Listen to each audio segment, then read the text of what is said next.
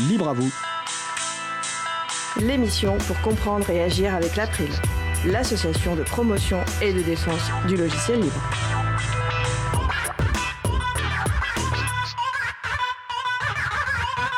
Bonjour à toutes, bonjour à tous. Des villages qui s'engagent pour le logiciel libre, c'est le sujet principal de l'émission du jour. Avec également au programme conception de logiciels et réglementation des données personnelles, et enfin l'histoire étrange du Comonguistan. Nous allons parler de tout cela dans l'émission du jour. Vous êtes sur la radio Cause Commune, la voix des possibles, 93.1 FM et en DAB+, en Ile-de-France, et partout dans le monde sur le site causecommune.fm. Soyez les bienvenus pour cette nouvelle édition de Libre à vous, l'émission pour comprendre et agir avec l'April, l'association de promotion et de défense du logiciel libre. Je suis Étienne Gonu, chargé de mission affaires publiques pour l'April. Le site web de l'April est april.org. Vous pouvez y trouver une page consacrée à cette émission avec tous les liens et références utiles et également les moyens de nous contacter. N'hésitez pas à nous faire des retours ou nous poser toutes questions. Nous sommes le 23 février 2021, nous diffusons en direct, mais vous écoutez peut-être une rediffusion ou un podcast. À la réalisation de l'émission, ma collègue Isabelle Evani. Salut Isa. Oui, bonjour. Si vous souhaitez réagir, poser une question pendant ce direct, n'hésitez pas à vous connecter sur le salon web de la radio. Pour cela, rendez-vous sur le site de la radio causecommune.fm et cliquez sur chat. Retrouvez-nous ensuite sur le salon dédié à l'émission. Nous vous souhaitons une excellente écoute. Alors, passe tout de suite à notre premier sujet. Nous allons commencer par la chronique Incody We Trust de Noémie Berger, qui va nous parler aujourd'hui, si j'ai bien compris, des points de vigilance relatifs au règlement général sur la protection des données, le fameux RGPD, lors de la conception de logiciels. Bonjour Noémie, je te laisse la parole. Bonjour à toutes, bonjour à tous. Alors oui, la chronique de ce jour est consacrée aux points de vigilance en matière de protection des données lors de la conception de logiciels. C'est vrai que porté par un projet, par son objectif, on peut en oublier un principe essentiel du règlement général sur la protection des données, le fameux RGPD du 25 mai 2018. Ce principe, c'est celui de protection des données dès la conception. On l'appelle également le privacy by design. Ce principe, il est souvent associé à un autre principe que l'on retrouve dans le règlement général sur la protection des données, le principe de protection des données par défaut. Alors déjà, on peut se poser la question, mais ces deux principes, sur quelle tête reposent-ils Eh bien, ils reposent sur le responsable du traitement, c'est-à-dire celui qui va déterminer les moyens et les finalités du traitement, et aussi sur la tête et les épaules du développeur, puisque c'est lui qui va être amené à développer une application, un logiciel, et il va falloir qu'il n'oublie pas de développer cette application, ce logiciel, au regard de ces deux grands principes. On les retrouve donc, ces principes, au considérant 78 du RGPD, qui nous explique que la protection des données des personnes, la protection des droits et des personnes exige l'adoption de mesures techniques et organisationnelles appropriées pour garantir que les exigences du RGPD soient respectées. Et ce considérant 78, il va plus loin, puisqu'il explique que le responsable du traitement doit adopter des règles internes et mettre en œuvre des mesures qui respectent en, particulier les principes de protection des données dès la conception et de protection des données par défaut. À quel stade ces principes doivent être respectés? Eh bien, ils doivent être respectés lors de l'élaboration, de la conception, de la sélection, de l'utilisation d'applications, de services et de produits qui reposent sur des traitements de données à caractère personnel, un nom, un prénom, une adresse électronique. Donc à partir du moment où on est face à des euh, services qui traitent des données à caractère personnel, eh bien il faut ne pas oublier de tenir compte de la protection des données lorsqu'on les développe, voire même lorsqu'on va euh, souscrire à ces services. L'article 25 du RGPD va plus loin pour définir ces grands principes de protection de la conception et de protection par défaut. Cet article 25 nous expose que euh, le responsable du traitement doit mettre en œuvre au moment de la détermination des moyens du traitement, mais aussi au moment du traitement lui-même, des mesures techniques et organisationnelles appropriées. On en revient toujours à ce qui était prévu dans le considérant 78, mais euh, là, on, a des exemples parce que ça peut être la pseudonymisation, ça peut être également la minimisation des données, c'est-à-dire garantir qu'on ne collecte que les données qui sont nécessaires pour l'application du logiciel. Et donc, euh, l'idée, c'est encore une fois de protéger les droits de la personne concernée dont les données sont traitées. Ça, c'est pour la, protection dès la conception. Et la protection par défaut, eh bien là, euh, c'est une autre vision euh, du développement. C'est là où le responsable du traitement doit mettre en œuvre des mesures toujours techniques et organisationnelles appropriées pour garantir que par défaut, seules les données à caractère personnel qui sont nécessaires au regard de chaque finalité spécifique du traitement sont traitées. C'est-à-dire, on doit s'assurer qu'en termes de quantité de données, en termes d'étendue du traitement et de durée de conservation et d'accessibilité, eh bien, on est dans un cadre qui est acceptable, qui est nécessaire par rapport à l'objectif qu'on s'est fixé. Il ne faut pas qu'on traite plus de données plus longtemps que l'objectif qu'on s'est fixé. Et donc, encore une fois, les mesures, elles doivent garantir que par défaut, les données à caractère personnel ne seront pas rendues accessibles à des un nombre de personnes indéterminé ou à des personnes qui ne seraient pas autorisées à y accéder. Voilà un petit peu cette présentation sur les deux grands principes de protection dès la conception, de protection par défaut. Alors heureusement que la CNIL est là pour nous accompagner aussi, puisque euh, elle rappelle que les développements informatifs eh bien, doivent intégrer au plus tôt la protection de la vie privée, au moyen notamment de la sécurité. Donc l'idée, c'est de protéger euh, les données à caractère personnel lorsqu'on est en phase de développement informatique, évidemment dès la conception pour être respectueux de ce principe, mais ça offre aussi une meilleure maîtrise sur les données qui sont collectées et ça permet aussi de limiter les erreurs, les pertes, les modifications non autorisées. Donc pour cela, elle donne des, conseils pour euh, faire en sorte que ces principes qui sont très juridiques puissent être appliqués en pratique. Et ça va notamment consister en des conseils sur des choix d'architecture, faire un choix d'une architecture décentralisée ou d'une architecture centralisée, des choix de fonctionnalité également pour peut-être anonymiser les données ou les minimiser en termes de collecte ou voire de les chiffrer. Elle recommande également de veiller, quand on développe une application, au public qui est visé, à savoir est-ce que cette application va s'adresser à un grand public, auquel cas c'est vrai qu'il faut faire une analyse pour justement s'assurer que les paramètres relatifs à la vie privée et au paramétrage par défaut sont facilement euh, puissent être facilement mis en place. Si le public visé est un public d'enfants, évidemment, une vigilance accrue pour protéger leurs données à caractère personnel. Elle, propose également des conseils euh, à mettre en œuvre au moment de la phase de test, c'est-à-dire choisir quand on est en phase de test un environnement informatique qui va être distinct de celui de la production pour éviter les piratages, les problèmes qui pourraient se passer, euh, faire des tests sur des données fictives ou anonymisées, évidemment éviter au maximum d'utiliser les données réelles quand on est en phase de test, euh, donc voilà un petit peu des, petits exemples concrets qu'elle peut donner pour accompagner les développeurs euh, lorsqu'ils euh, bah, lorsqu'ils sont en, phase de développement et qu'ils ont cet objectif aussi de respect du principe de protection dès la conception et de protection par défaut. Ce qui est intéressant de relever aussi, c'est qu'en 2019, la CNIL avait euh, proposé un kit développeur avec un certain nombre de recommandations, toujours aussi très, très pertinentes, qui s'est un petit peu euh, transformé puisque euh, en 2020 ce kit développeur est devenu le guide RGPD pour les développeurs, un guide de bonnes pratiques sous licence libre, donc qui peut avoir vocation à être enrichi par les par les professionnels et qui va proposer des, des conseils, des bonnes pratiques, des clés de compréhension du RGPD euh, pour tous les acteurs et notamment les, les développeurs, avec un grand nombre de fiches thématiques, il y en a je crois 16, qui permettent vraiment aux développeurs de d'aller puiser des informations quand ils sont euh, au stade de, du développement pour que ce soit conforme avec le RGPD, quand ils doivent aussi identifier les données personnelles qu'ils vont avoir à traiter, quand ils préparent leur développement, quand ils veulent sécuriser l'environnement de développement. Euh, il y a également des conseils sur la sécurité des sites internet, sur le fameux principe de minimisation des données collectées, de gestion des utilisateurs, des conseils aussi pour tester les applications, pour informer les personnes, préparer aussi l'exercice des droits des personnes, gérer les durées de conservation. Euh, en réalité, ces bonnes pratiques, elles permettent vraiment du développement jusqu'à la phase de lancement euh, de s'assurer qu'on n'a pas oublié une étape dans le cheminement de révision du, du RGPD.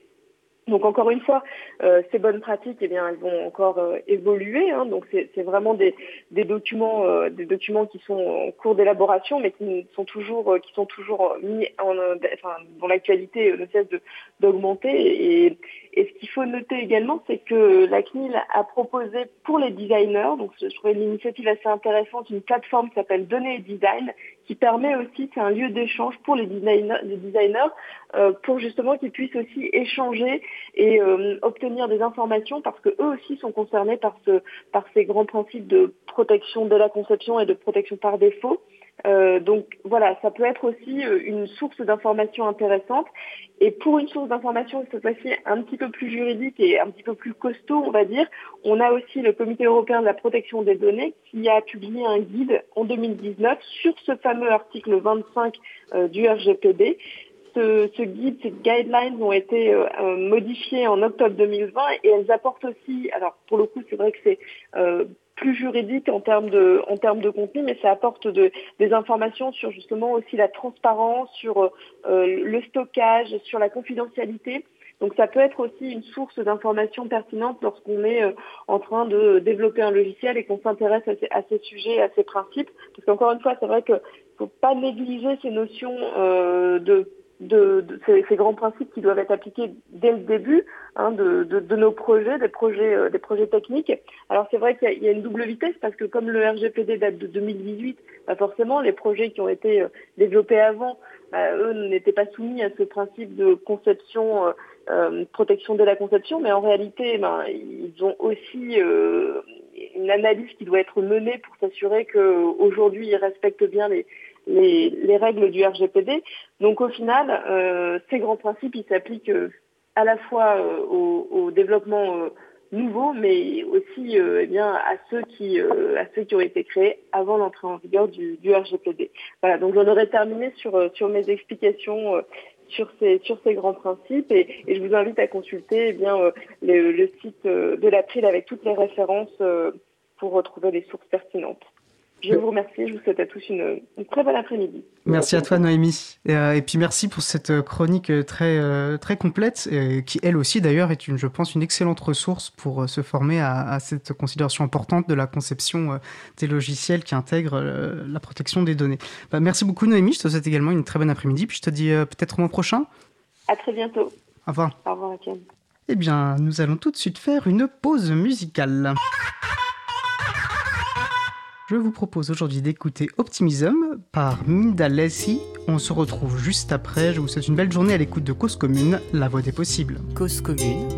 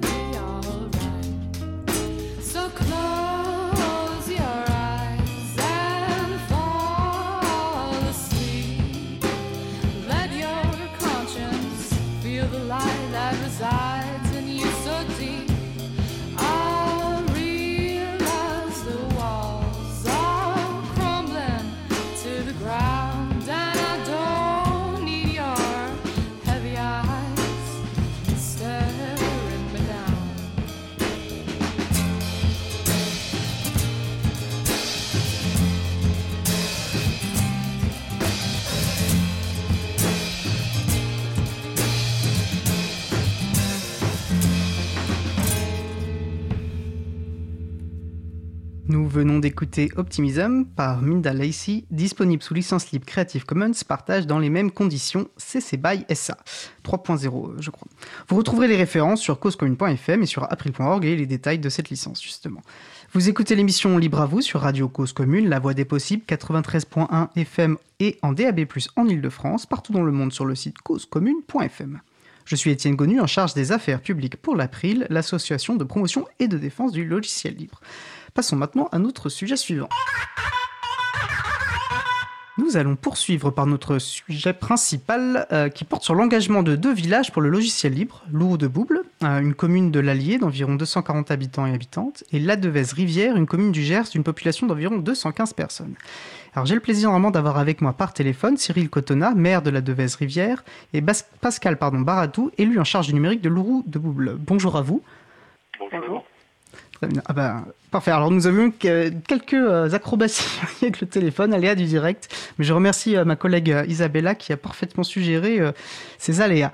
Alors je précise à nos auditeurs et auditrices qu'ils peuvent intervenir et participer à notre échange en passant par le salon web dédié à l'émission sur le salon causecommune.fm, bouton de chat. Alors, je vais commencer par une question toute très classique. Est-ce que vous pourriez vous présenter, s'il vous plaît, ainsi que votre commune Cyril Cotona, pour commencer? Oui, bonjour, je m'appelle donc Cyril Cotona, je suis euh, maire de la Devèze-Rivière, j'entame un troisième mandat. C'est une commune euh, donc, du sud du département du, du Gers, proche de Marciac, pas loin des, des Pyrénées, et d'une population de 220 habitants.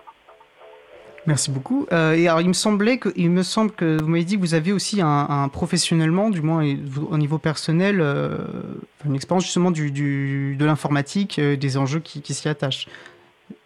Bah, absolument, je suis informaticien euh, à l'université Paul Sabatier de Toulouse, et je travaille, euh, j'ai en charge en fait du parc informatique de l'administration système et réseau sur le site euh, de l'IUT d'Oche, donc qui est le chef-lieu euh, du département. entendu Merci beaucoup. Euh, Pascal Baratou? Oui, donc euh, bonjour, Pascal Baratou. Euh, donc professionnellement, j'ai travaillé pendant plus de 20 ans dans les sociétés de services informatiques, des multinationales. Et pour euh, choix euh, privé, euh, avec ma femme, nous avons décidé de, de venir nous mettre au vert. Donc euh, à de Bouble, euh, comme le disait Étienne, euh, dans l'Allier. Et là, je suis élu donc au conseil municipal depuis le dernier mandat et je suis en charge effectivement du numérique. Alors on a, merci beaucoup. Euh, alors on a déjà reçu hein, dans Libre à vous des collectivités de, de différentes tailles, euh, mais non la population en général était plutôt avoisinait plutôt, enfin plusieurs milliers de personnes. Et du coup, je trouve justement très intéressant d'avoir aussi euh, le retour de collectivités du- d'une autre échelle. Alors certes plus petites, mais dont les, les- les besoins ne sont pas moins importants. hein. Vous êtes tout autant responsable d'une mission de service public hein, auprès de vos, vos administrés. Euh, donc je pense qu'il sera intéressant de voir, bon, au travers de cette émission de nos échanges, qui va relever des, bah, besoins habituels des collectivités, les spécificités euh, de collectivités comme les vôtres, euh, notamment matériellement, hein, dans l'exercice de vos missions, et puis au final de voir comment s'inscrit le logiciel libre dans cette démarche. Alors pour commencer, voilà, vous nous avez, vous avez tous les deux une expérience professionnelle relative à l'informatique. J'ai l'impression comme une appétence pour les pour les enjeux politiques sous-jacents à, ces questions. Et euh, bah, j'aimerais bien peut-être euh, l'un et l'autre euh, en quelques mots avoir savoir comment pour, enfin qu'est-ce que c'est pour vous le logiciel libre? Comment vous définissez le logiciel libre? Comment vous le présenteriez à quelqu'un que vous rencontriez? Pascal Baratou. Ben, pour moi, le logiciel libre, euh, c'est une façon euh, différente de voir le numérique. Dirais il y a c'est plus de transparence, euh, peut-être un, peu plus que quelques mots. Euh, c'est juste pour, vous expliquer comment on l'a introduit à l'euro de Bouble. C'est tout simplement en discussion avec avec le nouveau maire. hein. c'est aussi un changement de maire euh, qui a eu lieu. Voilà, bah, quelle est la stratégie pour la commune, etc. Il me disait, moi, je voudrais que la commune soit plus proche de ses habitants, plus proche du consommé local, avec un développement plus responsable, éthique, etc. Et je lui dis, bah, tu sais, au niveau du numérique, on peut aussi faire des choses euh, de ce côté-là. Il m'a demandé quoi, donc je lui dis, bah, tout simplement, peut-être aussi en utilisant euh, du logiciel libre, du libre, de l'open source, euh, puisque ça permet justement de, se rapprocher et d'être plus transparent en termes d'utilisation du numérique. C'est consommer le numérique différemment. Super, bah, je pense que c'est une, belle manière de définir le logiciel libre. Alors du coup, j'ai aussi envie de vous demander, euh, avant de, passer la, parole à, Cyril Cotona, et, vous, quelle est votre rencontre avec le logiciel? Libre Comment avez-vous rencontré le logiciel libre? Ben, Je vous disais, j'ai beaucoup travaillé, enfin j'ai travaillé très longtemps, quasiment euh, tout le temps dans des, dans des sociétés multinationales, euh, en plus donc américaines. Et euh, donc là, le logiciel libre est très utilisé, au contraire de ce qu'on pourrait, pourrait voir en termes, euh, puisque l'ensemble du ce qu'on appelle le back-office, hein, le back-end des serveurs, ce qui va héberger euh, l'ensemble, je dirais, des, sites web qu'on utilise tous les jours, utilise aussi de l'open source et des fois aussi le, logiciel libre. Et je me suis dit, pourquoi ne pas aussi l'apporter en termes de l'utilisateur, de le rendre visible, en fait, à l'utilisateur, au, commun des mortels que nous sommes. Donc c'est un petit peu ça le choix que j'ai fait.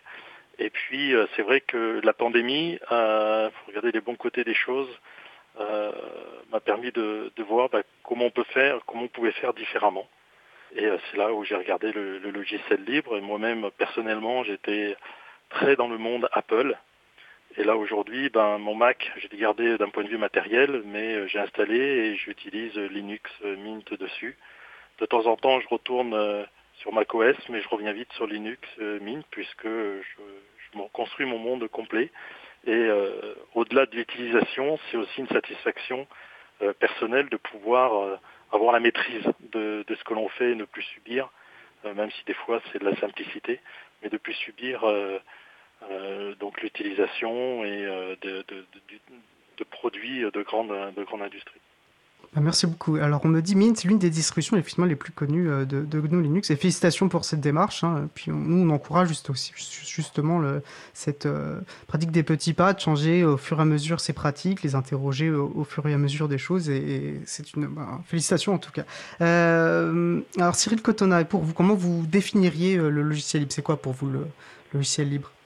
Bah, C'est une, une, question de s'apparente plus à question de citoyenneté, de culture et de finalement d'éducation au bon usage et de démontrer que euh, on ne peut pas résumer euh, le numérique, euh, l'informatique en général autour de bah, des GAFA ou des grandes des grandes entreprises du domaine.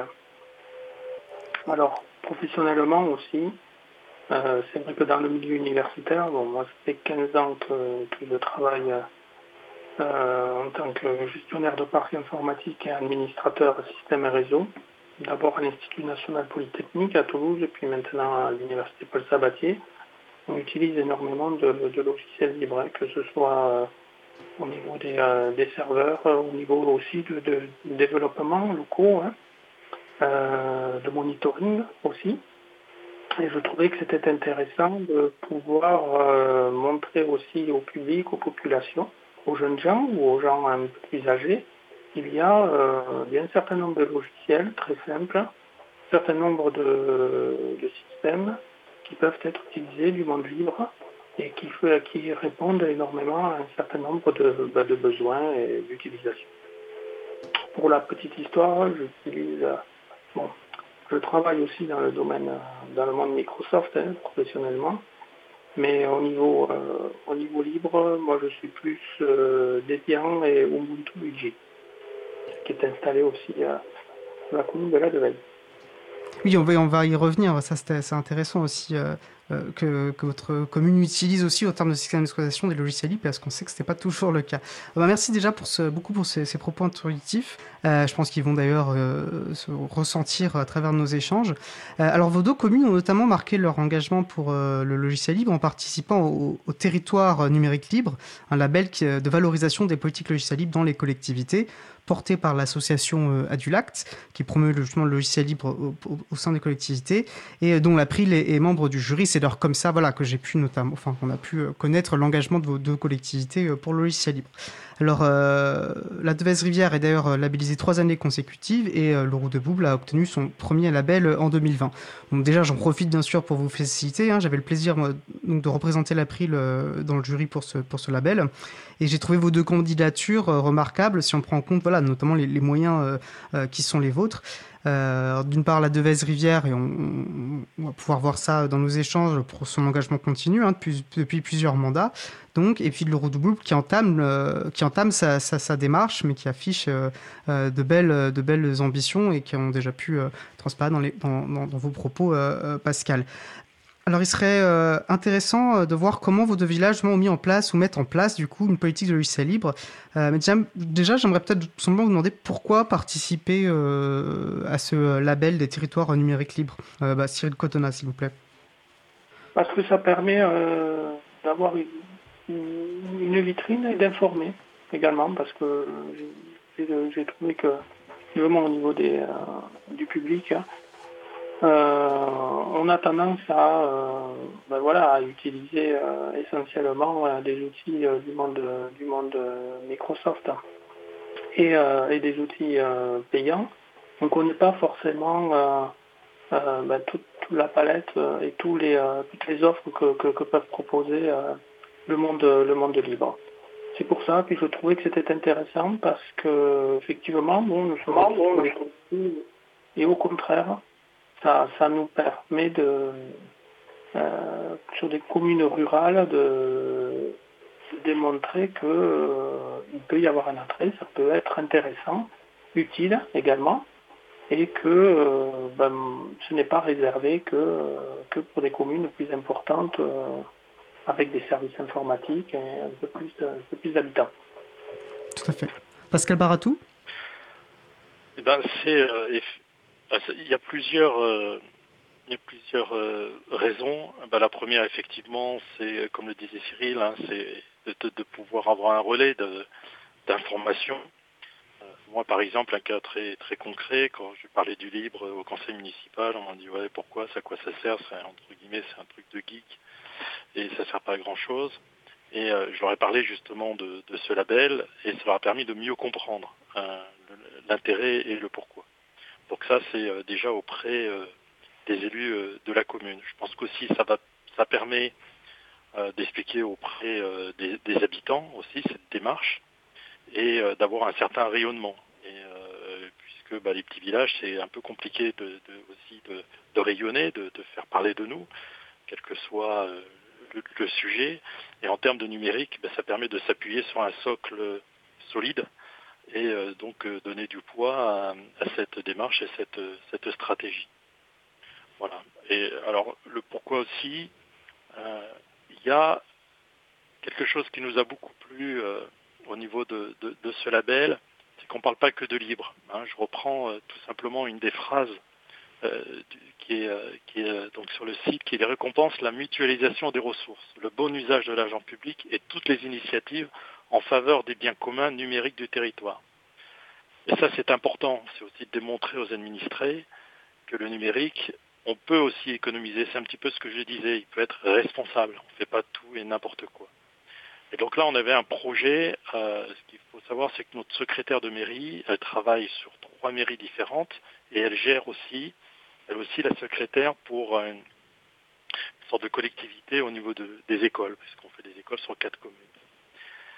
Et au lieu de remplacer euh, quatre PC différents, on a préféré lui prendre un seul PC portable et qu'elle va avoir avec elle. Et ça a donc euh, permis d'économiser et de mutualiser justement euh, les ressources. Alors malheureusement, je dirais, dans le cadre de, cette stratégie, on n'a pas voulu le mettre directement sous le libre, donc pour l'instant il est sous Microsoft Office, parce que, comme vous le rappeliez aussi un petit peu Étienne, c'est un peu la politique des opportunités et des petits pas. Il ne faut pas aller trop vite.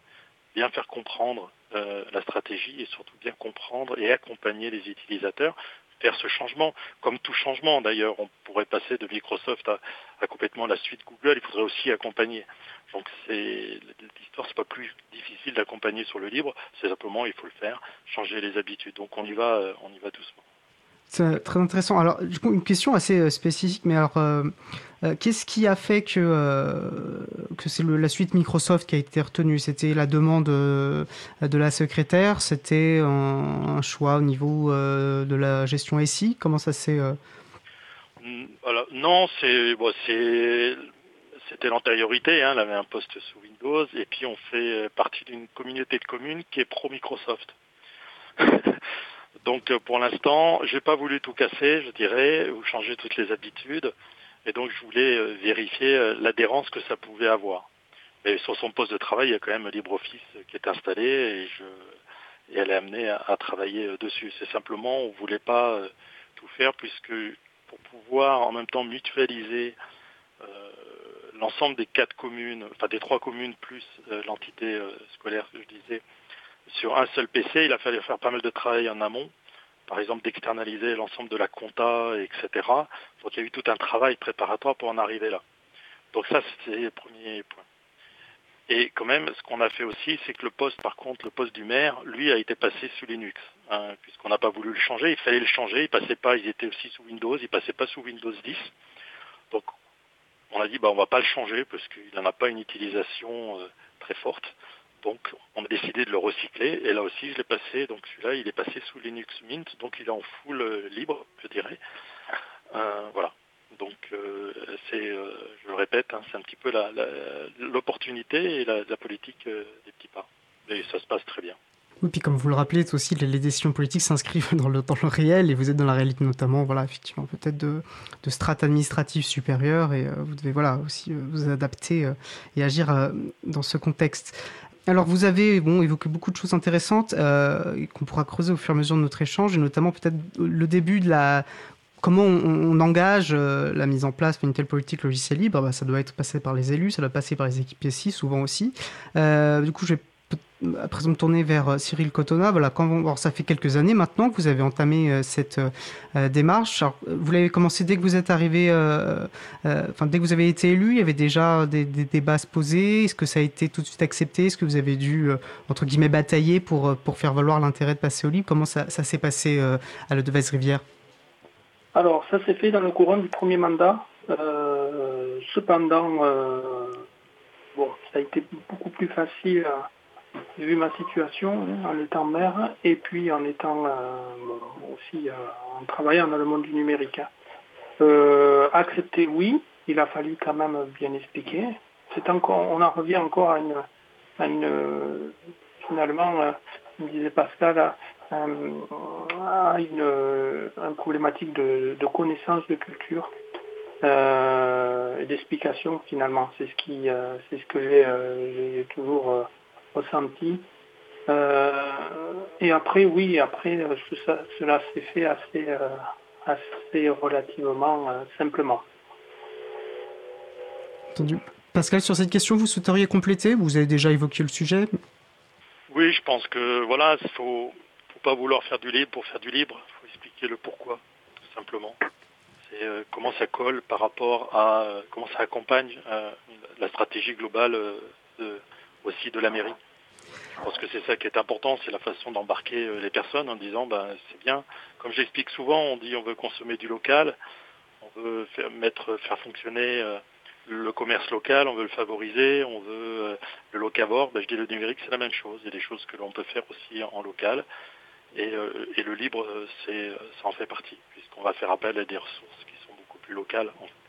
Euh, alors, du coup, alors j'ai pas mal de questions qui me viennent, mais je pense qu'une question, enfin, peut-être un point qui pourrait être intéressant pour euh, la suite aussi de nos échanges, c'est euh, concrètement, l'un comme l'autre, enfin, dans les deux, dans vos deux côtés, c'est quoi votre, quel est le, profil, pardon, voilà, de votre système d'information? Combien de postes? Est-ce que vous avez des équipes dédiées? Est-ce que c'est vous qui vous en occupez directement puisque vous avez ces connaissances professionnelles? Comment ça se passe? Concrètement, vous devez installer un logiciel, vous prenez la décision d'installer un logiciel, et voilà comment ça se passe. Pascal euh, Baratou. Bah, nous, alors il n'y a pas de SI. Hein. Oui, non, ben voilà, on se rend compte. Hein, vous disiez de... habitants, on a que des élus euh, qui sont, euh, qui sont, je dirais, bénévoles. il y a la secrétaire de mairie qui en plus nous partageait sur trois communes, donc elle est là que, les matins. et c'est à peu près tout en termes de, termes de personnel administratif. Donc effectivement, hein, je pense que Cyril corrobora, c'est notre volonté un petit peu personnelle, nos, compétences et notre appétence euh, qui fait qu'on pousse euh, dans telle ou telle direction. Après, on a, une petite, on a une commission euh, du numérique, donc j'ai un autre élu qui est avec moi et puis bien sûr le maire, et donc on discute des besoins et, des éventuelles solutions ensemble pour ensuite les prendre et et puis, et puis les appliquer. Alors en termes d'infrastructure informatique, ça reste très léger puisque eh ben, il y a le poste de la secrétaire, j'en avais parlé, avec, une imprimante, et puis un, un PC qu'on a recyclé pour, pour le maire aussi. Voilà, et je suis en train de voir, il y a une bibliothèque, donc on a la chance d'avoir une bibliothèque.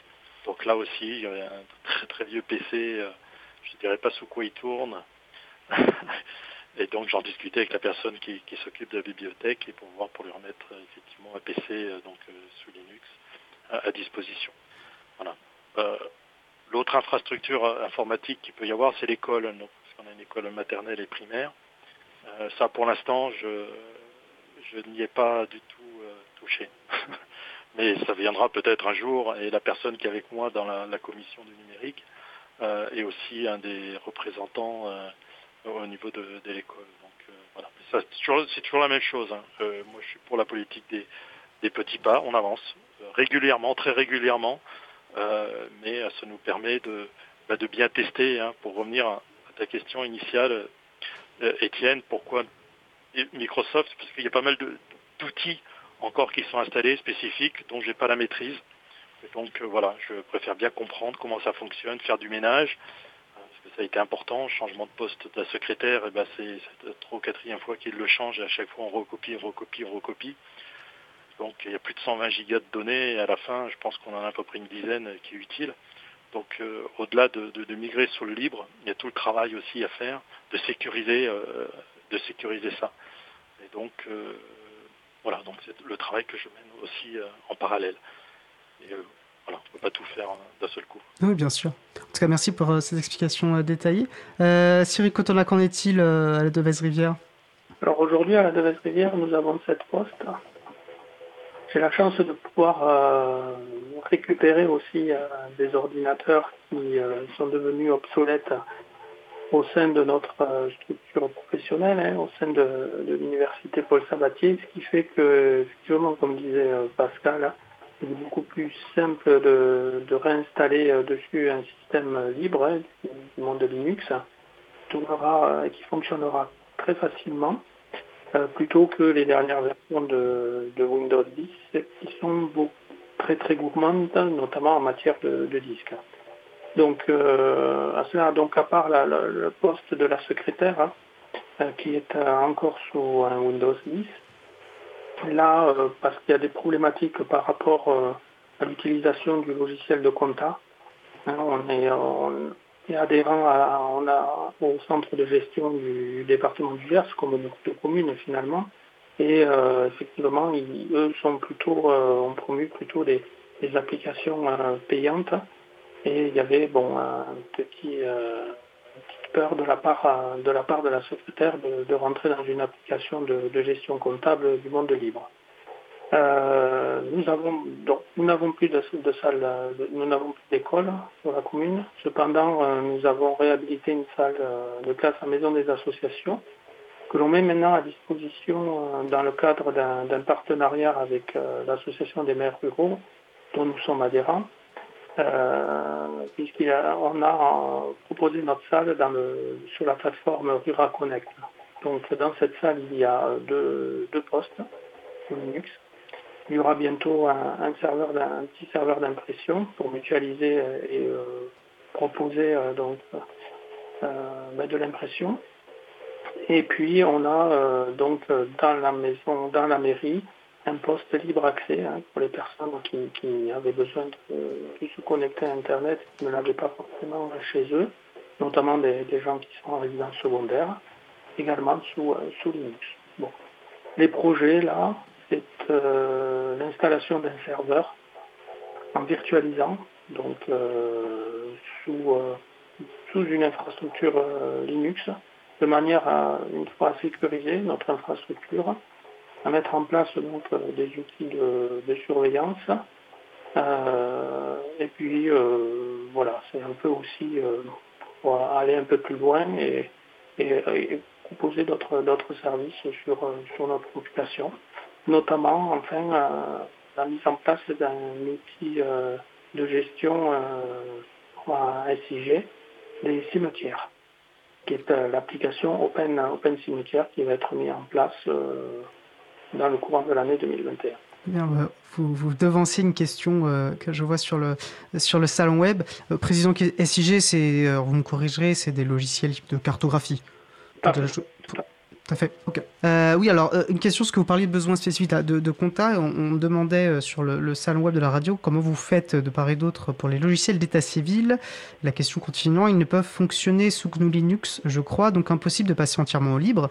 et Marie-Odile s'interrogeait sur le fait que OpenMairie ne propose ne propose-t-elle pas tel logiciel? Alors OpenMairie, c'est des suites justement de logiciels libres qui proposent voilà sur nombreux besoins métiers que peuvent avoir les collectivités et notamment la, gestion des cimetières cimetière pardon, que, vous, euh, que mentionniez. Alors du coup, voilà, pour l'état civil, euh, comment vous faites Et est-ce que voilà, vous vous appuyez bah, sur cette suite euh, OpenMairie bon, bah, pour les cimetières ou pour d'autres besoins Pascal Baratou? Alors, nous, on a, justement, c'est ce que je disais tout à l'heure, tout ce qui est gestion de la mairie administrative, donc c'était le choix qui avait été fait il y a plusieurs années de Berger-Levroux et euh, qui était installé donc sur le poste de travail, donc au-delà de la complexité, de, la lourdeur, euh, les risques, parce que du coup toute la base de données était installée et autre chose. Donc on a pris la décision de l'externaliser. Donc effectivement maintenant elle est en infogéré, pour reprendre un terme pas très jeune. Elle est dans le cloud, mais euh, chez Berger Logro. Donc du coup maintenant on est complètement déconnecté et surtout on n'a plus du tout d'adhérence accède via le client Citrix. Donc ça nous permet justement, bah, ça peut très bien. Et, lors, du changement du poste de travail, justement, la secrétaire me disait ah bah je suis allé sur le poste du, le, PC du maire et j'ai pu euh, travailler dessus. Parce que c'est ça aussi euh, ce que je recherche, c'est la non-adhérence des, postes de travail pour que s'il y a un souci, quel que soit le poste de travail ou la personne, elle puisse euh, continuer de travailler ou tout au moins sur les, principales fonctions de la mairie euh, d'un autre poste, poste, de travail. Donc là-dessus, effectivement, on a, on, a résolu euh, ce problème-là. Super. Euh, Ciel Cantona, de votre côté? Euh, De notre côté, vraiment rien. Les, les, les, logiciels métiers sont encore des, logiciels bah, payants.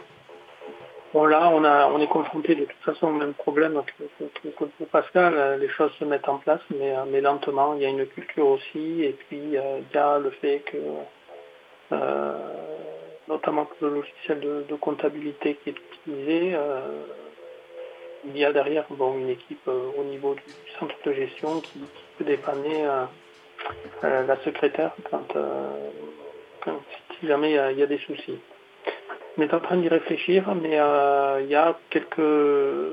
C'est vrai qu'aujourd'hui, euh, pour nous, la, la, priorité, c'est vraiment d'offrir un outil numérique pour avoir une gestion euh, plus simple et plus rapide et numérique des cimetières, parce que c'est encore sous format papier.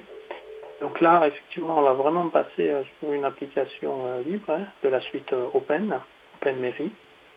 Euh, et ensuite, effectivement, il y a aussi une grande réflexion euh, sur euh, comment dire rendre autonomes les, machines et d'utiliser un certain nombre de, de, solutions dans les clouds. Très bien. Alors, je vais me permettre une précision. Je vous fais bien sûr aucun reproche, mais, je sais que certains de nos auditeurs auditrices peuvent être sensibles à, ce point. Vous parlez de logiciels payants, et c'est vrai que souvent, euh, les logiciels privateurs, on va dire qu'ils sont usagères, car on les achète quelque part un peu comme euh, des marchandises, des produits finis. Euh, là où le logiciel libre n'est pas tant gratuit, c'est juste que le, coût, le coût est, différent. donc, on peut voilà, choisir de librement s'en servir et puis de l'adapter soi-même. On peut payer des prestataires pour qu'ils adaptent le logiciel en besoin. On peut payer en interne un, un un salarié ou une salariée pour qu'elle s'en occupe. En fait, c'est vraiment le, rapport euh, est différent et en tout cas, on est plus libre avec le, logiciel et c'est vraiment ça qui, qui importe. On a une meilleure maîtrise et notamment en termes de, de gestion euh, financière. Et ça, c'est très important pour le donner public. Euh, je vous propose, je vous propose de faire une petite pause musicale pour, pour se reposer les ménages avant de continuer notre échange. nous allons écouter Love Theme par Daniel Bautista. On se retrouve dans 3 minutes. Je vous souhaite une belle journée à l'écoute de Cause Commune, la voix des possibles. Cause Commune 93.1 Thank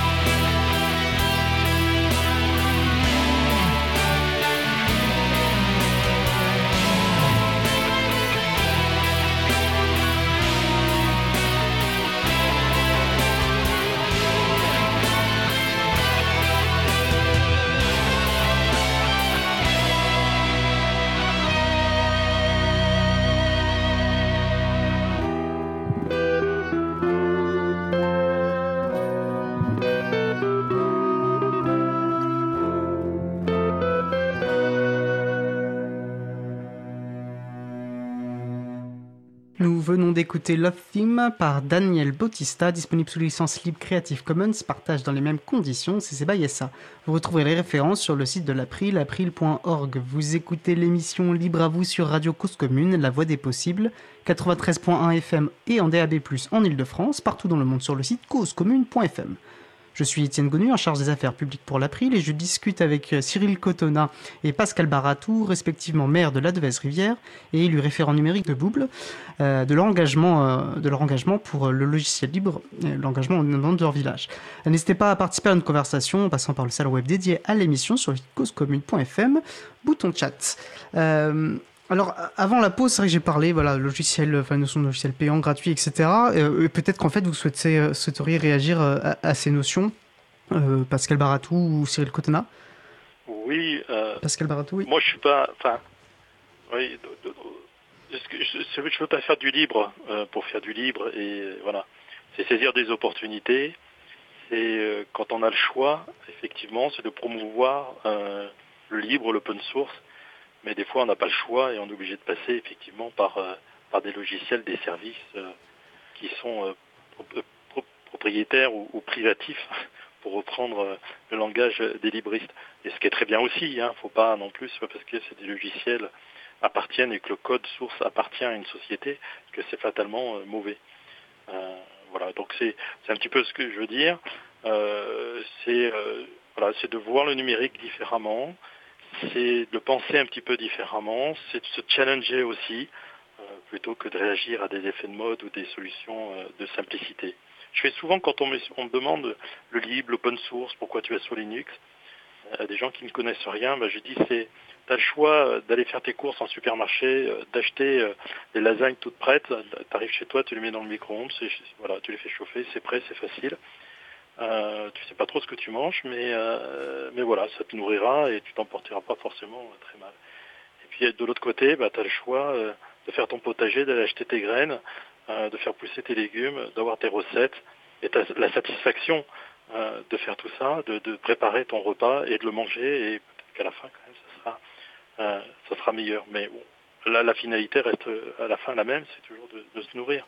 Donc là, c'est un petit peu le parallèle euh, que je fais, simpliste, euh, sûr, mais euh, qui permet de bien faire comprendre les choses. Et euh, c'est intéressant parce que je, je, sais que nos amis de Framasoft sont très friands aussi de cette comparaison, de dire que le logiciel libre, en fait, c'est le, le bio de l'informatique. Mais pour filer peut-être votre métaphore, je propose aussi, aussi euh, ce serait un bio, le logiciel libre, mais, mais qui intégrerait également la part d'échange et de travail collaboratif. Et c'est ensemble aussi qu'on pourrait cultiver notre potager et que peut-être quelqu'un qui aurait moins la main verte pourrait euh, quand même participer, mais être aidé et accompagné par des personnes qui sont plus connaisseurs euh, de l'art de l'art potager. Euh, on va dire. Bah, tout, à fait. C'est ce qui, bah, d'ailleurs, c'est ce qui se passe dans le village ou ailleurs. Hein. Euh, si on est dans un petit village, on parle de ça, mais euh, quand on fait un potager, on échange avec son voisin. On a une surplus de, tomates, on va lui en donner. Lui, il a un surplus de carottes, on va échanger. Voilà, il y a plus d'échanges que devant la barquette de lasagne Findus dans le supermarché où il n'y a pas vraiment d'échange. Oui, on est d'accord. Euh, Cyril Coton, est-ce que vous souhaitiez réagir à, cette notion voilà, payant, gratuit ou continuer dans, sur ce propos? Je rejoins tout à fait Pascal. Il ne faut pas avoir l'utilisation des, logiciels libres et du monde Linux en affrontement avec, avec le monde bah, des logiciels propriétaires. Au contraire, et c'est vrai qu'on peut utiliser les deux sans problème. Mais euh, on a maintenant euh, ben, le choix, comme disait Pascal, et c'est vrai que c'est intéressant, notamment pour euh, des communes de notre taille, je dirais, et encore plus pour des communes rurales, parce qu'au-delà de ça, il y a aussi des contraintes budgétaires, et il y a un certain nombre d'applications qui peuvent être utilisées sans, sans un gros coût d'investissement. Et puis il y a aussi le côté, on va dire, développement durable me permettre, puisque euh, malgré bon, peut-être des consommations électriques être un peu plus importantes hein, sur des vieilles machines par rapport aux, récentes, il est possible de recycler et donc de, ne pas changer une machine quand elle est un peu âgée, de pouvoir encore l'utiliser euh, par rapport euh, bah, quand, par rapport aux, besoins que l'on a, hein, parce que quand on a besoin de faire un peu de bureautique ou, de surfer entre guillemets sur Internet, une machine même ancienne peut très bien faire la très bien faire l'affaire et c'est vrai que des logiciels libres, et notamment des systèmes d'exploitation libres, Linux répondent très bien à la demande.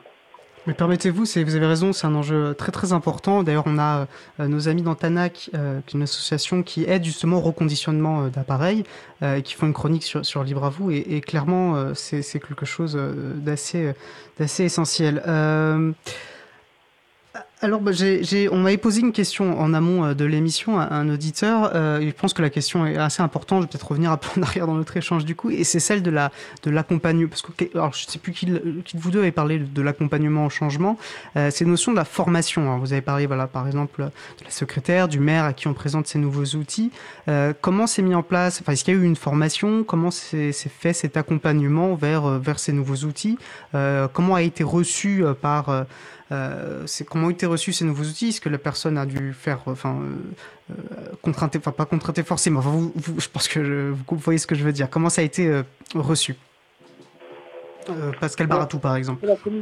Ou Cyril, Cyril Cotona. toujours, ça a surtout impliqué ben, la, secrétaire. Au-delà de ça, ben, la même chose. On, on, utilisait une vieille version de la suite Office qui n'était plus, euh, qui n'était plus mise à jour. Donc on a basculé vers les dernières versions de LibreOffice qui, euh, qui répondent très bien euh, aux besoins que l'on a sur notre mairie. Donc il y a eu une petite auto-formation et, un, temps d'adaptation.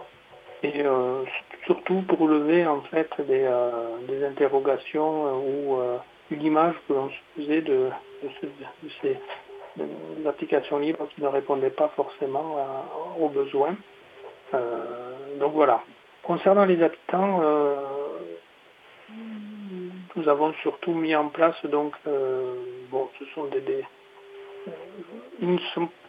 disons que les interfaces graphiques maintenant sur les, ordinateurs que l'on a mis en place sont beaucoup plus très facilement utilisables donc il n'y a pas eu trop trop de, problématiques. Hein.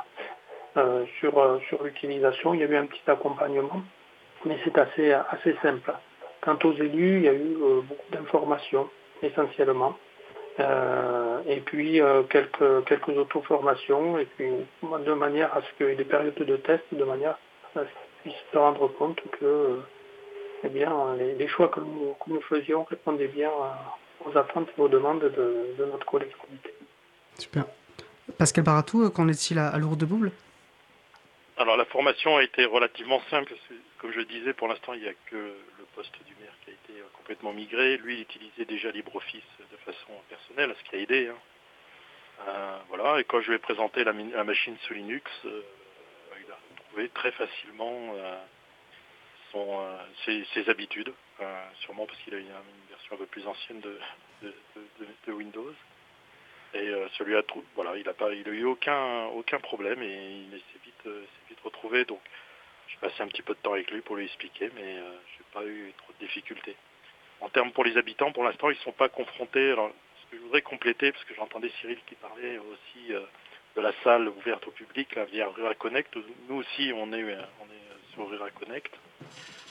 et notre attention, ce qu'on est en train de refaire toute la mairie, c'est d'avoir une une salle qui est dédiée effectivement où on pourrait mettre à disposition aussi euh, des PC euh, aux, habitants ou des gens euh, qui sont, qui sont de passage. Et donc là, effectivement, bah, ça permet d'équiper, d'utiliser le libre, comme l'a fait la commune de, Cyril, en, en, reprenant et en recyclant des PC plus anciens, mais qui fonctionnent parfaitement, et les mettant sous c'est beaux exemples. Et c'est... qui permettra justement de, aussi de mettre la, main, euh, la main à la pâte euh, pour les, habitants et euh, de, de, voir que le libre, c'est aussi simple et des fois même plus simple que certains d'autres systèmes propriétaires. Tout à fait. Et en fait, vous devez, enfin, c'est, je, voulais justement euh, euh vous, avoir vos, retours là-dessus sur le. Vous en avez déjà en fait parlé euh, l'un comme l'autre, mais de, de relations avec les, avec vos administrés, avec les habitants habitantes. Euh, alors imagine justement aussi à l'échelle de villages d'un peu plus de 200, 200 âmes, que les relations sont plus directes, plus simples peut-être ou pas.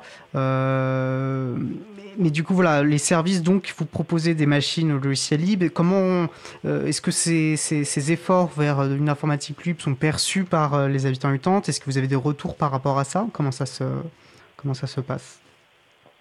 Moi, par exemple, bon, c'est plus à titre privé, mais j'ai eu quelqu'un pendant la pandémie qui me dit ouais, j'ai mon PC qui est tombé en panne, j'ai récupéré celui de mon père, mais je n'ai pas les mots de passe, j'ai rien, je ne sais pas quoi en faire.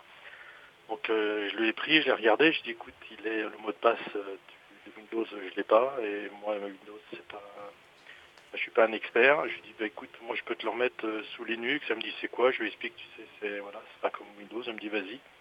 Donc je lui réinstalle, je lui redonne. C'était comme la première pandémie, donc on pouvait pas vraiment se voir. On s'est changé le PC. Puis j'avais plus, plus, plus, de son, plus d'image de cette personne-là. Donc je un jour, je l'ai rappelé. Je lui ai dit, mais t'as du mal? Elle me dit, non, non, je l'utilise tous les jours, ça marche très bien. Donc en fait, voilà, elle me dit, mais pourquoi? Bah, J'ai dit, il est, il est, pas sous Windows, il est sous Linux. Ah bon?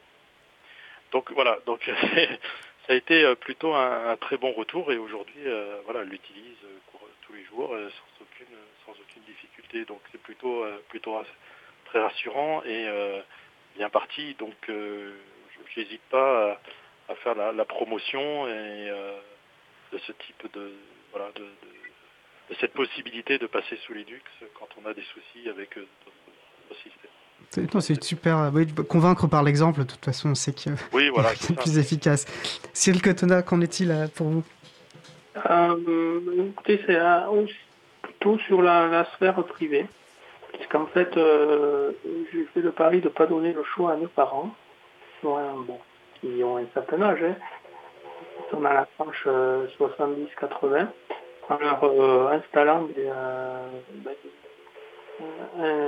des, ordinateurs sur euh, Linux. Ils en sont très ravis, très ravis. Ils s'en servent tous les jours, aucun souci, et euh, ils n'ont pas vu la différence. Donc, euh, ça laisse d'autres incitations et, et, développement sur, d'autres administrés, sur, sur notre commune. Alors pendant ce que vous avez évoqué bah, bah la pandémie, on, sait bien quel impact ça a pu avoir et la place qu'ont pu occuper euh, qu'a pu occuper l'informatique pendant cette période. Euh, est-ce que voilà, ça, vous avez euh, mis des services en place? Comment ça s'est passé pour vous? Est-ce que la mairie a essayé de jouer un rôle là-dedans? Je sais que c'est pas évident, hein, mais nous, ça nous a permis de prendre conscience. Donc effectivement, la première pandémie, alors j'étais pas encore élu, mais euh, voilà, c'est quand même un petit village, donc on, sait un peu plus facilement qui va être élu, surtout qu'il n'y a qu'une personne qui se présente. Et on, discutait, et notre gros problème, ça a été comment communiquer avec, euh, avec les habitants. Et euh, donc voilà, on a, échangé. On, tant que le, maire n'était pas en place, il ne voulait pas prendre de décision, l'ancien maire voulait rien prendre, donc on a attendu un petit peu, que tout ça se, décante. Et on a fait le choix effectivement de prendre une application, alors qui malheureusement euh, n'est pas libre. Euh, mais comme on dit, voilà, c'est euh, faut le, libre n'est pas une obligation non plus. donc on a pris une application de communication auprès des habitants. On a fait le choix d'intramuros et qui permet aussi, puisque le site web était très vieillissant, de me permettre aussi d'avoir un site web en même temps. Donc ça nous a permis de mettre en place quelque chose pour mieux communiquer auprès des habitants. Alors les habitants, bien sûr, qui sont déjà connectés, on en a bien conscience, euh, mais ça permet de, faire un canal de, communication et de montrer que des choses peuvent se faire assez, assez facilement, euh, tant au niveau des habitants, mais aussi des élus. Parce que souvent, c'est dans les petits villages, on, ne fait rien parce que ça semble très compliqué. Que je leur montre, c'est que c'est pas compliqué. Voilà, ça demande bien sûr, mais c'est comme tout. Euh, ça demande un petit peu de travail et, de savoir-faire, mais pas forcément des, grandes compétences. Euh, et, je voudrais justement en profiter pour dire que voilà, on voulait un système de partage de fichiers, puisque le maire se plaignait un petit peu de dire bah voilà, quand la secrétaire est là, j'ai pas accès aux fichiers. Bah, je dis comment tu fais? Bah, Je suis obligé de lui demander, elle me l'envoie par mail, euh, etc. Donc c'était euh, pas vraiment pas vraiment simple, le besoin reste basique. Et donc on a fait donc bah, il faut qu'on ait un système de partage de fichiers. Mais comme on a une petite commune, j'avais pensé à prendre un serveur, mettre Nextcloud dessus, etc. Donc j'aurais pu le faire personnellement, mais je pense toujours un petit peu au plus tard, je peux quitter la commune. Et voilà, il n'y aura pas eu les compétences nécessaires sûrement pour, pour faire la suite. Donc on a choisi une solution, alors pas libre, euh, open source, euh, d'une société française basée en France, etc., qui est, COSI, euh, qui permet donc justement de, partager et, de, et surtout de, flexibiliser le, travail. Et comme je disais au départ, le fait que le poste de travail n'est plus adhérent, puisque la secrétaire, quelque part, elle peut travailler de n'importe quel poste de travail. puisque tout ce qui est administratif, bah, c'est maintenant dans, le cloud chez le fournisseur. Euh, les informations importantes, les documents sont dans le cloud. Euh, et euh, ça permet d'accéder par ailleurs si on, en a, si on en a besoin, tout en amenant, très important, une couche de sécurité. Et là aussi, le libre, de par sa facilité d'upgrade, de ne pas forcément avoir des grosses licences à payer, de changer des postes de travail, permet de maintenir des, postes de travail justement beaucoup plus à jour et euh, de lutter contre la cyber, euh, les cyberattaques, euh, voilà, qui est en train, le fléau qui est en train de, prendre place malheureusement dans le monde de, l'Internet plus on est dépendant de l'informatique, plus effectivement il y a de surface vulnérable. Euh, Cyril Cotona, quand, comment ça s'est passé à côté de la, la Devesse Rivière? Bah, à peu près de façon similaire. on a communiqué alors, moi, pour le coup, euh, j'étais déjà élu, réélu, mais euh, le, conseil n'était pas, l'équipe municipale n'était pas en place, donc il a fallu euh, gérer avec les, anciens et les, nouveaux. On a communiqué par mail parce qu'on a réussi à avoir à peu près la moitié de, la commune qui, bon, auquel on connaissait les adresses mail. On a utilisé aussi une une solution d'information euh, à la population hein, euh, via, via smartphone. Alors c'est euh, une application qui est en partenariat aussi avec l'Association des maires ruraux de France. Et puis on a la chance d'avoir un site internet qui avait été réalisé dans le cadre d'un projet avec les étudiants de l'IT informatique de Toulouse et qui, euh, et sur lequel donc on a pu euh, donc euh, mettre en place un certain nombre de mettre voilà informer et communiquer auprès des personnes de nos, administrés régulièrement voilà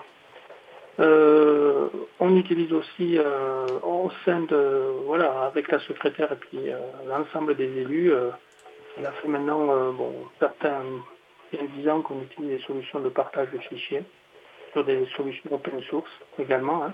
Alors c'est vrai que c'est beaucoup plus simple, beaucoup plus rapide euh, pour pouvoir donc travailler euh, et de travailler de façon avec euh, le souci de façon collaborative. Voilà. Donc c'est très, très on l'utilise maintenant et c'est vraiment rentré dans les, dans les mœurs au niveau de l'équipe municipale et au niveau, au niveau de la secrétaire. Entendu. Alors, notre émission, ce que je vois le temps euh, euh, filer et euh, arrive vers sa fin. Alors, j'aurais une question très, très rapide à poser à, Pascal Baratou. Vous avez bien parlé de, de Cozy Cloud, ou j'ai mal, on a mal entendu, puisqu'il me semble bien que c'est, enfin, c'est bien un logiciel libre, c'est sous licence GNU Affero GPL. Oui, c'est Cozy. Alors, je vais pas regarder si c'était libre ou pas. Ah, pas, pas, pas nouvelle, puis c'est libre a priori. C'est OZY, voilà. Ok tant mieux. Tant mieux, voilà, c'est sûr, c'est sûr. Euh, alors, bah, voilà, comme je vous disais, notre émission va, arrive sur la fin, mais j'aimerais euh, permettre à chacun de vous, voilà, en une ou deux minutes, euh, voilà, donner un, temps de conclusion pour parler soit d'un projet qui vous tient à cœur, un, élément clé sur lequel vous aimeriez revenir. Pascal Baratou, voilà, de, de, en une minute ou deux. Donc effectivement, moi ce qui me tient à cœur, c'est de rendre le numérique euh, accessible à tous. On parle beaucoup de numérique inclusif, les 13 millions de Français qui n'ont pas accès. Euh, si effectivement, alors ne pas voir en moi un ayatollah contre les GAFA, mais si les GAFA ont, joué un rôle effectivement très important hein, dans le déploiement du numérique, il ne faut pas se le cacher. Si on en est là où on est aujourd'hui, c'est aussi grâce à eux. Euh, mais il y a d'autres voies et euh, effectivement le libre permet à, pas mal de personnes bah, de faire autrement et euh, de voir le numérique différemment. souvent quand je discute avec des gens, parce que j'ai créé aussi une association Connecting Bourbon, et je rencontrer des, des, chefs de projet. Et quand ils me disent, voilà, j'ai créé telle ou telle société, enfin, ou entreprise solidaire, par exemple quelqu'un qui ouvre un magasin en vrac, etc. Donc il me dit, ouais, mais Pascal, tu vas encore faire tes courses en supermarché, viens plutôt en vrac, etc. Elle m'explique tous les, tous les avantages et ce que je comprends. Hein. Et elle me dit, je lui dis, bah, écoute, donne-moi ton mail et blablabla, gmail.com. Et je lui dis là, il y a quelque chose qui ne va pas dans ta stratégie. Tu ne peux pas vanter d'un côté tous les bienfaits du local, du responsable, de l'éthique, etc. Et de continuer à, travailler ou à utiliser d'autres services pour lesquels, quelque part, tu es un petit peu contre. Donc c'est aussi cette prise de conscience qui est, importante. Après, ça reste le choix personnel de chacun. On peut toujours aller acheter, euh, comme je disais, son plat de lasagne Findus dans son supermarché, mettre dans son micro-ondes et utiliser les GAFAM. Je crois qu'il n'y a pas à être contre pour ou contre, mais il faut être euh, honnête avec soi-même et euh, surtout euh, aller jusqu'au bout de sa démarche quelque part. Je pense que le rôle des, villages sont aussi importants. comme on disait au départ, les grandes, les grandes villes ont plus de moyens que nous. et donc, bah, c'est aussi un avantage quelque part de, ne pas avoir de moyens, parce qu'on doit un peu plus se débrouiller, on doit être plus inventif, trouver d'autres solutions, les faire différemment. Donc ça se fait dans beaucoup de choses, on partage beaucoup plus, comme je disais. Bah, l'école maternelle, elle est fermée, on s'est regroupé à plusieurs villages, donc maintenant on est quatre villages. Euh, voilà, le matériel agricole ou le tracteur de la commune, ben, il est partagé avec d'autres. On a partagé de PC, on partage des choses.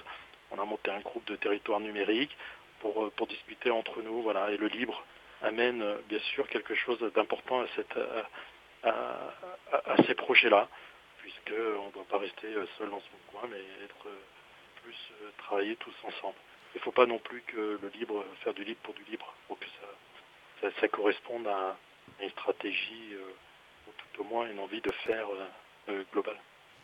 Merci. Alors, je, précise, ce n'est pas la fin de notre émission, mais de notre, euh, de notre échange, de notre sujet euh, qui arrive à sa fin. Merci pour, ce, pour ces mots de conclusion. Euh, Cyril Cotona.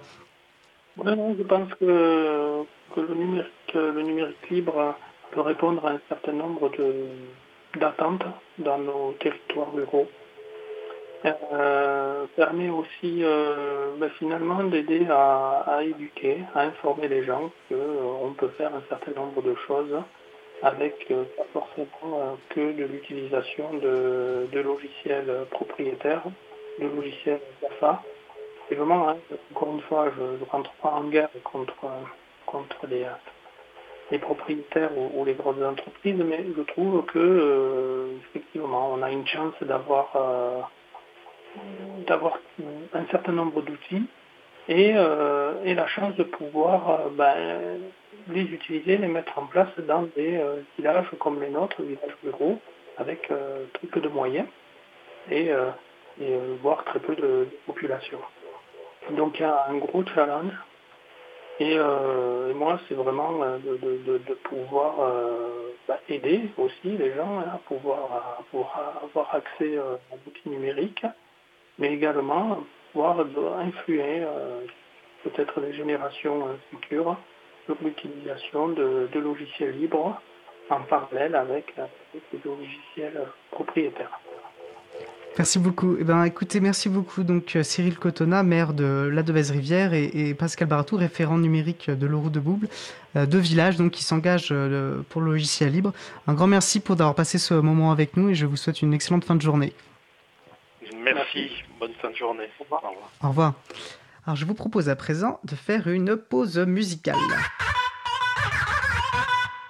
Nous allons écouter Side Effects par Fog Lake. On se retrouve juste après. Je vous souhaite une belle journée à l'écoute de Cause Commune, la voix des possibles. joke.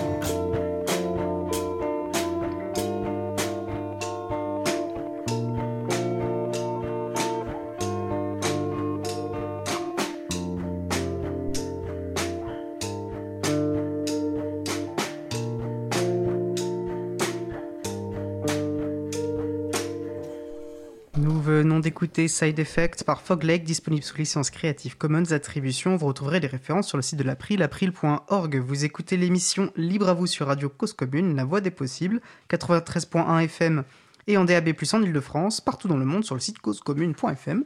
Je suis Étienne Gonu de l'April, nous allons passer à notre dernier sujet. Nous allons à présent écouter la chronique partagée bon de Véronique Bonnet, professeure de philosophie et présidente de l'April, une chronique enregistrée le 13 janvier 2021 avec mon collègue Frédéric Couchet sur l'étrange histoire du Congo-Kistan. Pardon. On écoute donc Véronique et Frédéric et on se retrouve juste après, dans une dizaine de minutes, en direct sur Cause Commune, la voie des possibles. Une lecture d'information et de mise en perspective de la philosophie GNU, c'est la chronique partagée et bon de Véronique Bonnet, professeure de philosophie et présidente de l'April, pour cette nouvelle chronique, Véronique va nous commenter un texte de Richard Stallman intitulé L'étrange histoire du Congongistan ou comment faire voler en éclats l'expression propriété intellectuelle. Véronique, nous t'écoutons. Alors c'est un article de Richard Stallman. Euh, tu as lu le titre, il ressemble vraiment beaucoup au titre d'un roman de Jules Verne. Euh, ce texte date de 2015 et euh, il est disponible en ligne dans la traduction du groupe de l'April qui s'appelle Trat GNU, euh, qui a une mission extrêmement importante.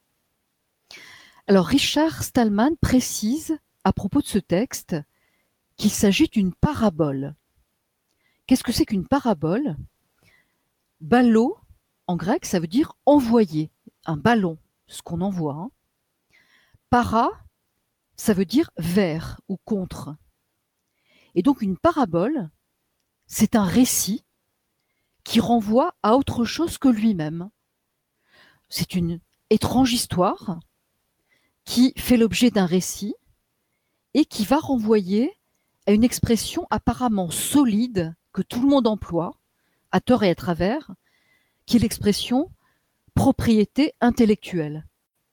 Il se trouve que Richard Stallman, avec cette parabole, va dire qu'il s'agit d'un mirage, qu'il s'agit d'un faux semblant qu'il est très important de dénoncer.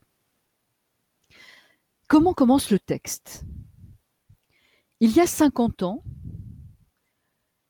aucun lien, aucun commun dénominateur n'existait entre trois pays, d'une part la Corée, d'autre part la Mongolie, et enfin le Pakistan. Il n'y avait absolument, il y a 50 ans, aucun lien entre ces trois pays.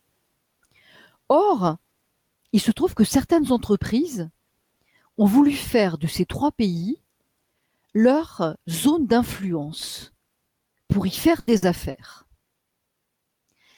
Et pour simplifier leur démarche, il se trouve que ces entreprises ont fait apparaître un terme totalement nouveau, totalement factice, fait de trois syllabes, chaque syllabe étant une syllabe de chacun des trois pays.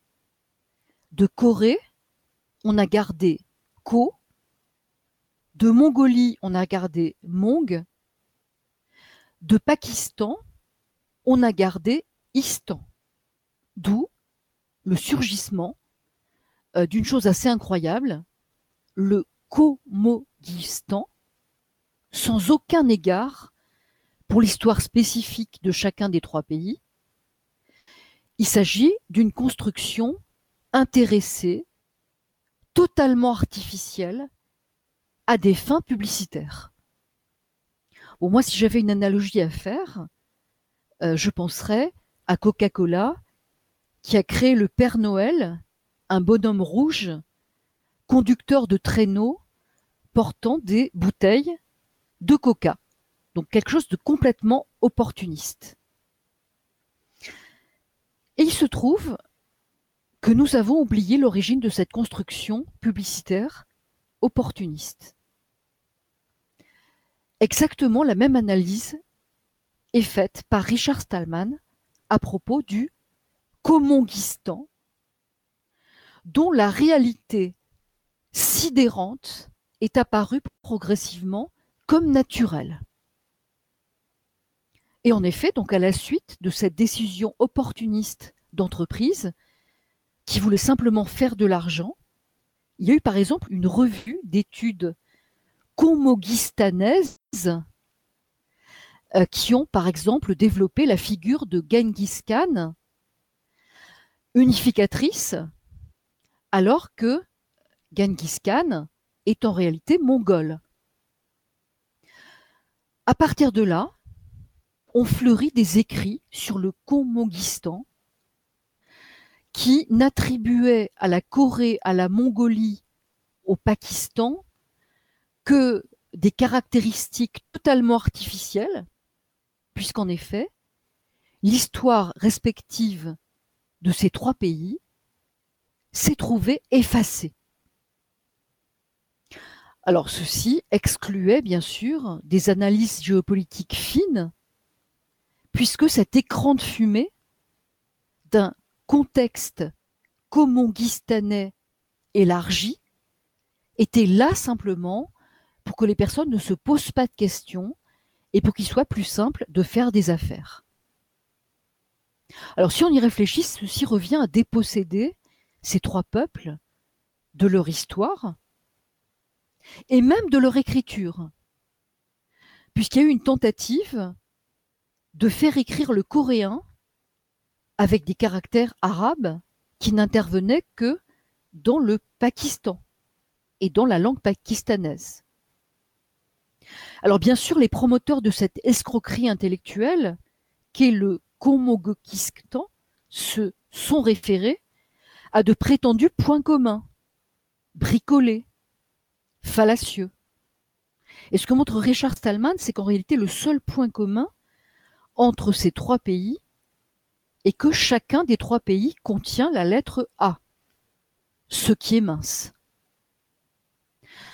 Et donc, si on réfléchit à ce qui s'est passé, c'est seulement le mot Komogistan qui a été présenté comme preuve de l'existence de cette entité totalement fictive. C'est exactement ce que Rousseau appelle un gallimatia, c'est-à-dire un mot qui ne renvoie strictement à rien, sauf à lui-même, mais qui bien sûr fait des dégâts, puisque ce terme finit par être utilisé tout en broyant du vide. Alors heureusement, hein, concernant le euh, Comonguistan, les peuples concernés des trois pays ont résisté aux tentatives d'effacement des trois entités initiales, parce qu'on voulait leur imposer une seule ambassade, une seule religion, une seule langue, ce qui est aberrant. Alors si l'on passe maintenant de la parabole à la question de la propriété intellectuelle, on voit bien que l'expression propriété intellectuelle est aussi abusive et privatrice que de parler de Comoguistan.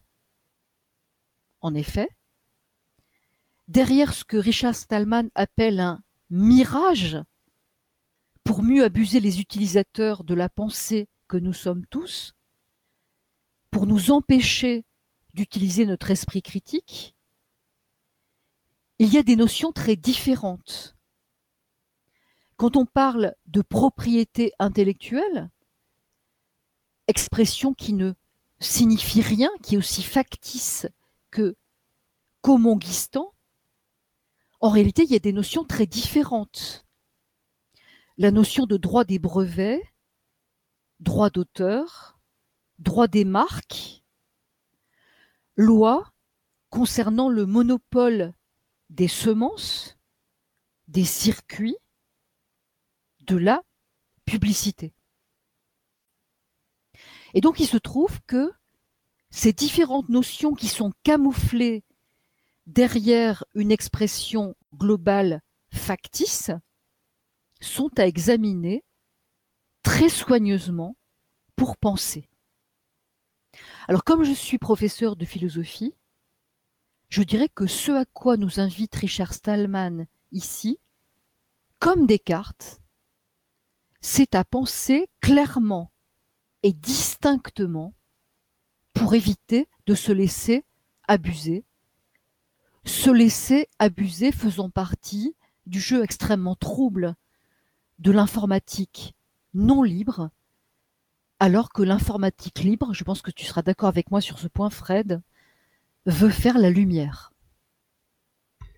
Je suis tout à fait d'accord avec toi, euh, Véronique. Je ne me souvenais pas de, ce, cet article de, Richard Stallman, donc je t'en remercie. Je précise aux auditeurs et auditrices qu'elles peuvent le retrouver sur le site de gnu.org, et donc euh, traduit en français par le site TradGNU de, de l'April. Euh, c'est une très belle analogie et effectivement depuis très longtemps, bah, comme Richard Stallman, hein, nous encourageons à ne pas utiliser ce terme de propriété intellectuelle euh, pour les problèmes évoqués, comme tu viens de le, citer, notamment sur euh, qu'elle englobe différentes euh, droits qui ont chacun leur spécificité. Hein. Tu as parlé du droit des brevets, du droit d'auteur, du droit des marques, et également aussi le fait que le terme propriété intellectuelle pourrait laisser penser qu'on applique les mêmes schémas de pensée à des biens physiques et à des ressources immatérielles, comme le logiciel. Or que ce n'est pas du tout la même chose.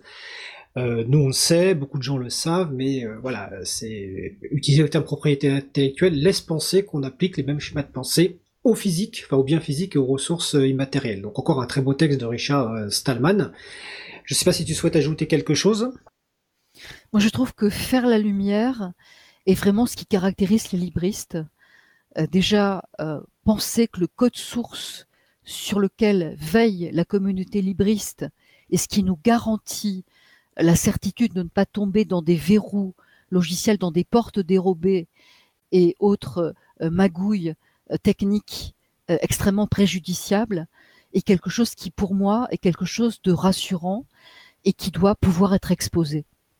Tout à fait. Et tu y participes grandement avec ces, mises en perspective des textes de, Richard Stallman. Donc le texte d'aujourd'hui, c'était l'étrange histoire du Comangistan, ou comment faire voler en éclats l'expression propriété intellectuelle. Donc c'était la chronique Partagée et bon de Véronique Bonnet, professeure de philosophie et présidente de l'April. Véronique, je te souhaite de passer une belle fin de journée. Très bonne soirée à toi, Fred. Merci. Nous venons donc d'écouter la chronique partagée bon de Véronique Bonnet, professeure de philosophie et présidente de l'April, une chronique enregistrée le 13 janvier dernier avec mon collègue Frédéric Couchet. Vous retrouverez toutes les références utiles sur april.org. Nous approchons de la fin de notre émission à grands pas et nous allons terminer par quelques annonces.